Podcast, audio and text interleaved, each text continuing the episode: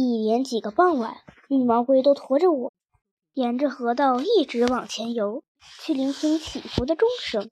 除了给自己祈福，我也为马小跳和杜真子祈福，为好久没见面的地包天和老老鼠祈福，为可爱的雪儿和那帮波斯猫兄弟们祈福，为自卑的虎皮猫祈福。听雪儿说，自从办了那次画展以后。红顶别墅周围流连忘返的猫就渐渐多起来，它们都是虎皮猫的崇拜者。有这么多崇拜者的猫，一定不会自卑。我很为虎皮猫感到高兴。可是，雪儿说，虎皮猫似乎还没有完全从自卑阴影中走出来。当然，这需要时间。不，虎皮猫需要你，需要我。为什么？我不知道，你去问他吧。我也有一个问题要问你：为什么在那么多崇拜者中没有你呢？我好像告诉过你，我心中有了另一只虎皮猫。可是你已经找了很久，还没有找到它呀！我不会放弃的，我一定会找到它。我真羡慕你心中的虎皮猫，小猫哥哥。从今天起，我要帮助你找到那只虎皮猫。我知道，只要雪儿帮我一起去寻找。那帮波斯猫兄弟也会帮着我去寻找的。后来我们又去找红顶别墅里的虎皮猫，果然像雪儿说的那样，红顶别墅的周围有许多虎皮猫的崇拜者在那儿流连忘返。他们仰望着尖顶上的虎皮猫，可虎皮猫高高在上，对崇拜者们视而不见。很难想象这就是那只自卑的猫。大师，你说现在它还自卑吗？我说。这就要看你怎么面对他了。我正琢磨大师说的话的时候，虎皮猫一声不响的来到我身边。你终于来了，这话什么意思？什么叫终于来了？我就知道，总有一天你也会成为我的崇拜者的。嗯，你误会了，我居然结巴了。我在心里说，这只虎皮猫还真的不自卑了。好像还自信过了头。误会，你到这里来干什么？我很关心你，我只是来看你的。你不是夸我是天才吗？难道你不喜欢我？我早就告诉过你，我心中有另一只猫了。可是那时你还没遇见我，也不知道我是一只才华出众的猫。不管后来遇到什么猫，我都不会变心的。我永远对我心中的虎皮猫忠诚。我好羡慕那只猫啊！现在它在哪儿？我不知道，我还得一直找下去。虎皮猫一定是被感动了。他跟雪儿说的话一样，我要帮你找到那只虎皮猫。虎皮猫的崇拜者来自四面八方。虎皮猫来到他们中间，问他们有没有见到过一只。长得跟它很像的虎皮猫，不少猫都说见过，但他们又说那只虎皮猫是男猫。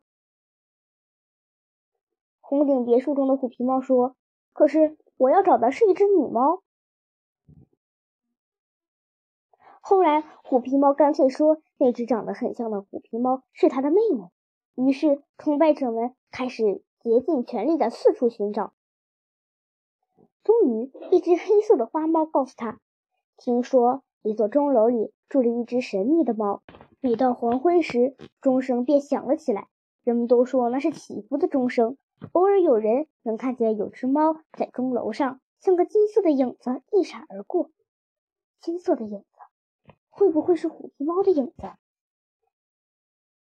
如果在每一个黄昏。”真的都是由我心中的虎皮猫敲响起伏的钟声，那这一切就太神奇了，太有戏剧性了。我有一种预感，还没等我把预感说出来，绿毛龟就已经知道了。你肯定是他，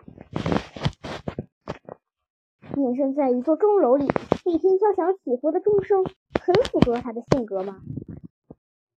傍晚，钟声再次响起的时候，我们便在钟声中寻找钟楼。红顶别墅中的虎皮猫问一只狗：“你知道钟楼在什么地方吗？”钟楼？什么钟楼？这个钟声是从哪传来的？不知道。有一天晚上，突然就响起了钟声。此后每天晚上都会响起这样的钟声。谁也不知道这钟声是从哪传来的。我急切地问：“你还记得你第一天听到钟声是什么时候吗？”大约是在春天即将结束、夏天马上就要开始的时候。这个时间和虎皮猫失踪的时间是吻合的。我要找到钟楼的心情更加急切了。我们来到另一个村庄，这里的钟声似乎响亮了一些，也就是说，这里离钟楼应该更近了些。一户人家的院子里，一位白胡子老爷爷。他双目微闭，双手合十，嘴里念念有词，一看就知道他在祈福。像他这么大年纪的人，一定知道钟楼在什么地方。可是我能听懂人话，但他却听不懂猫话呀。虎皮猫和黑花猫不知什么时候跑到人家屋里去了，然后他们又出来了。小猫哥哥，里面有一只很老很老的猫，也许。他知道钟楼在哪。趁白胡子老头还在闭目祈福，绿毛龟和我进了屋。在一把太师椅上，有一只昏昏欲睡的老猫。它实在是太老了，老的皮上的毛都快掉光了。黑花猫张口就叫老祖宗：“老祖宗，你知道钟楼在哪吗？”老猫的耳朵不灵了。什么？你说大声点儿！虎皮猫跳上了太师椅，扯着嗓子问：“钟楼在哪？”钟楼。听到“钟楼”两个字，老猫显得年轻了许多。我当然知道在哪，离这不远吗？不远也不近。明天我给你们带路，今晚让我好好睡一觉。唉，老了，力不从心。老猫闭上眼睛，不再理我们。它真的困了。